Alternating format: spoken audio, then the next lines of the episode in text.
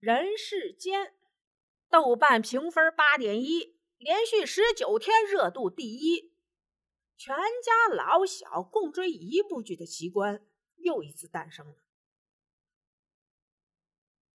因为一部年代剧，久违的全家老小共追剧的奇观最近又发生了。我的印象里，最早应该是《渴望》。后来是人民的名义，当然还有霍元甲、射雕英雄传。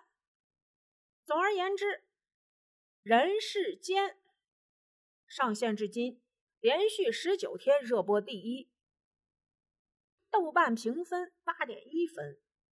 网友形容追剧感觉就像是嗑瓜子，心里明知道够了，就是停不下来。话虽如此，年代剧不好拍却是不争的事实。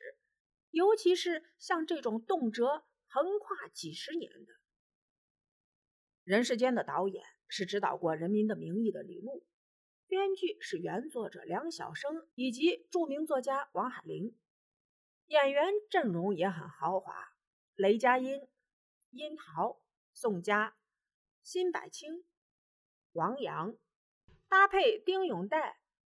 萨日娜、张凯丽、宋春丽、冯雷，红花绿叶，个个都是光看名字就让人放心的存在。故事开始于上世纪七十年代初，东北某省会城市光子片区一户周姓人家，因为响应号召，这家人的生活发生了翻天覆地的变化。父亲周志刚。将奔赴西南参加大三线建设，长子周秉义成为第一批上山下乡的知青，长女周蓉为了爱情偷偷离家去了贵州山区。原本热热闹闹的周家，最后只剩下了周母和干啥啥不行、捣蛋第一名的小儿子周炳坤相依为命。众所周知，再好的故事，最终的落处。不外乎都是人。鉴于这部剧的剧情，演员之间已经被讨论过无数次。今天我们就来盘一盘剧中那些性格各异、有血有肉、让人又爱又恨的圈粉人设。第一个，让人醍醐灌顶的完美大哥周秉义。周家长子周秉义的性格概括后就是六个字：重情、理性、通透。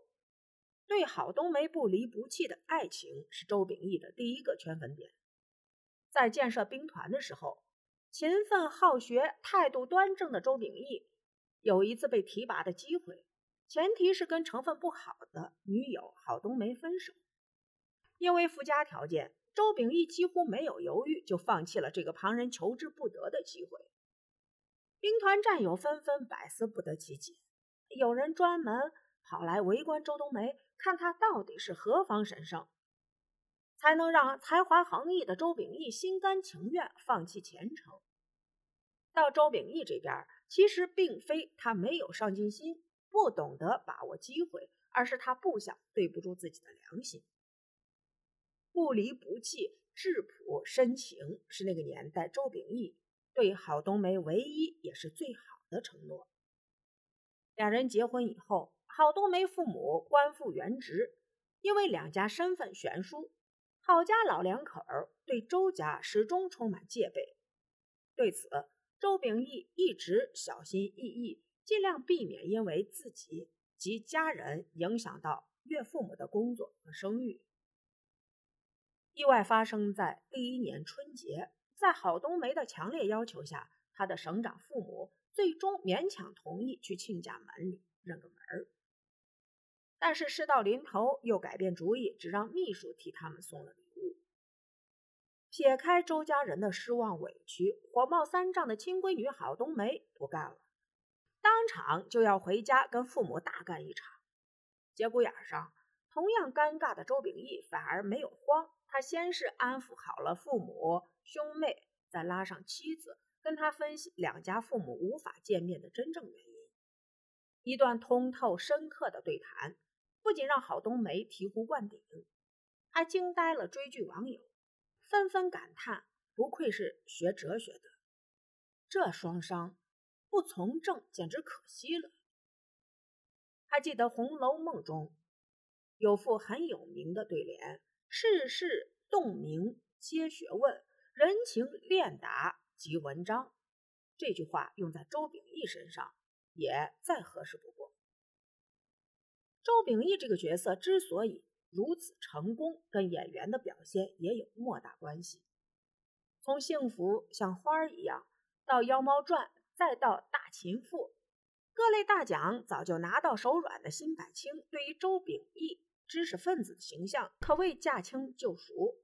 拿他在剧中帮岳父母解围这次举例。当天因为是过年，家里络绎不绝的访客让郝省长夫妇俩烦不胜烦，但又碍于身份不好发作。周秉义在察觉到老两口的情绪之后，准备替他们送客，但考虑到岳父母的身份，周秉义也不敢大意。于是开口之前，他先是侧耳仔细听了一下来访者的诉求，确定内容无足轻重。再迅速思考了一下如何打断，最后才迈步进去，假装喊老两口吃饭。整段过程，周秉义的动作、表情、心理活动，自然而然又一气呵成。不要说剧中人物，就连围观观众都看不出表演痕迹。这次恰到好处的表现，让省长夫妇对这个寒门女婿有了很大的改观。与此同时，剧中大量的类似细节，也让观众再次感受到辛柏青老师的演技魅力。